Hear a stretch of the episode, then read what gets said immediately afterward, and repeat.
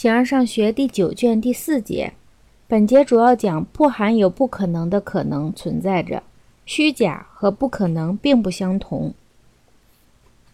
形而上学第九卷第四节，如若同我们所说的一样，不含有不可能的可能存在着，那么随之而来的说这个是可能，但将不存在，便显然是不真实的。这一观点无视了那些不可能的东西的存在。我所说的，例如这样的人。一个在理论上不承认不可能存在的人说正方形的对角线是可以通约的，但将不可能通约，因为没有东西妨碍可能存在和生成的某物却不生成不存在。从以上设定必然得出，如果我们认为一个不存在但可能的东西存在或者生成，这将没有什么不可能。不过这也会碰到不可能，通约对角线就是不可能的。虚假和不可能并不相同。说你现在站着是虚假的，但并不是不可能。同时，这也是清楚的：若 A 存在，B 就必然存在；如果 A 可能存在，B 必然可能存在。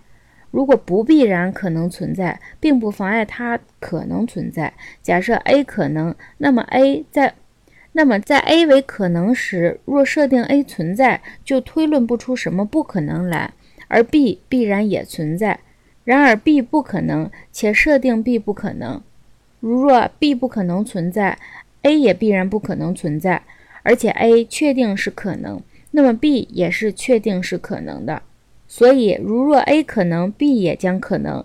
这关系正如 A 存在，B 也必然存在一样。不过，如若 A 和 B 这样的相关联着，在这种情况，B 就是不可能的。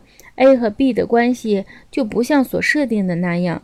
如若 A 可能存在，B 必然可能存在，那么 A 存在，B 也必然可能存在。所谓“如若 A 存在，B 必然可能存在”，就表示如若 A 在某一时间以某种方式可能存在，B 也必然的在那时候以那种方式存在。